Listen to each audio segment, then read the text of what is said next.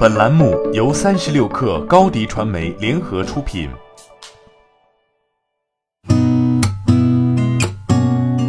八点一刻，听互联网圈的新鲜事儿。今天是二零一九年九月二十七号，星期五。您好，我是金盛。华为昨天发布了 Mate 三十系列的国行版本。华为一周前在德国发布了海外版 Mate 三十系列。熟悉华为发售策略的用户都知道。这个海外价格其实会比国内高不少。在昨天的发布会上，华为 Mate 三十全系产品的售价也得以公布。Mate 三十国行版三千九百九十九元起，华为 Mate 三十 Pro 国行售价五千七百九十九元起，Mate 三十五 G 版四千九百九十九元起，Mate 三十 Pro 五 G 版六千八百九十九元起，Mate 三十 RS 售价一万两千九百九十九元。与海外版相比，国内版最大的差别在于定制化的 EMUI 十。EMUI 十对于界面进行了全新的设计，包括下拉通知单，更接近安卓原生系统。华为智慧屏昨天也正式亮相，六十五英寸，售价六千九百九十九元。谈到华为智慧屏的定价，余承东称，内部本来没有打算定这么低的价格，因为华为第一次进入这个领域，未来会逐步升级。余承东还表示，华为智慧屏比很多两三万元的电视体验都要好。余承东开玩笑称，他还批评有厂商的电视产品做得很便宜，但体验不好。字节跳动叫卖自家产品，这并不常见。据 The Information 报道，字节跳动正与包括美国媒体公司在内的少数潜在买家进行谈判，打算出售海外版今日头条 Top Buzz。报道称，这一谈判已经至少进行了三个月。目前还不清楚是否会达成协议。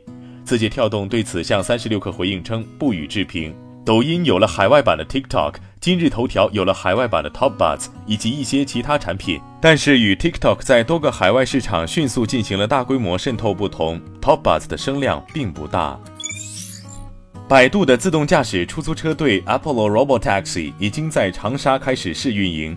首批上路的是四十五辆 Apollo 与一汽红旗共同研发的红旗 EV。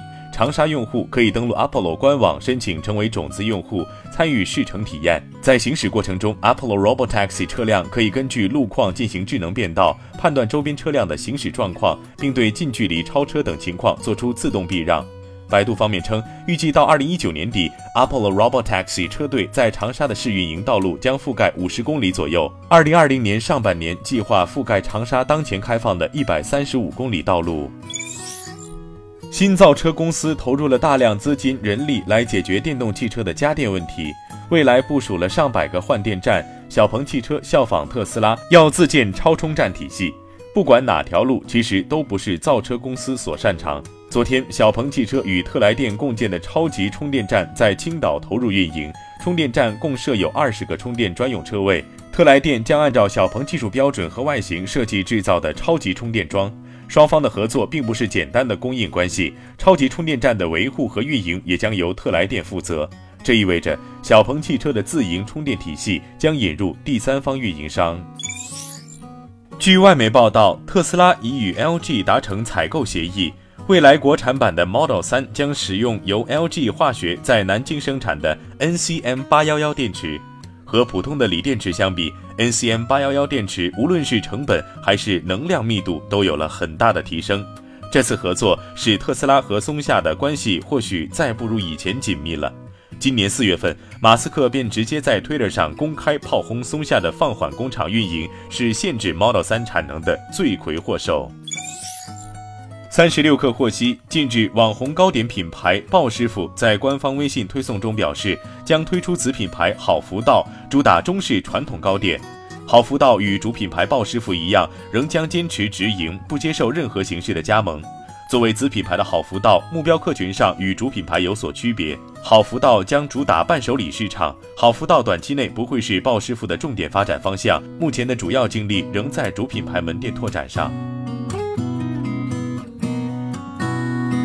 好，今天咱们就先聊到这儿。编辑崔彦东，我是金盛，八点一刻，咱们下期见。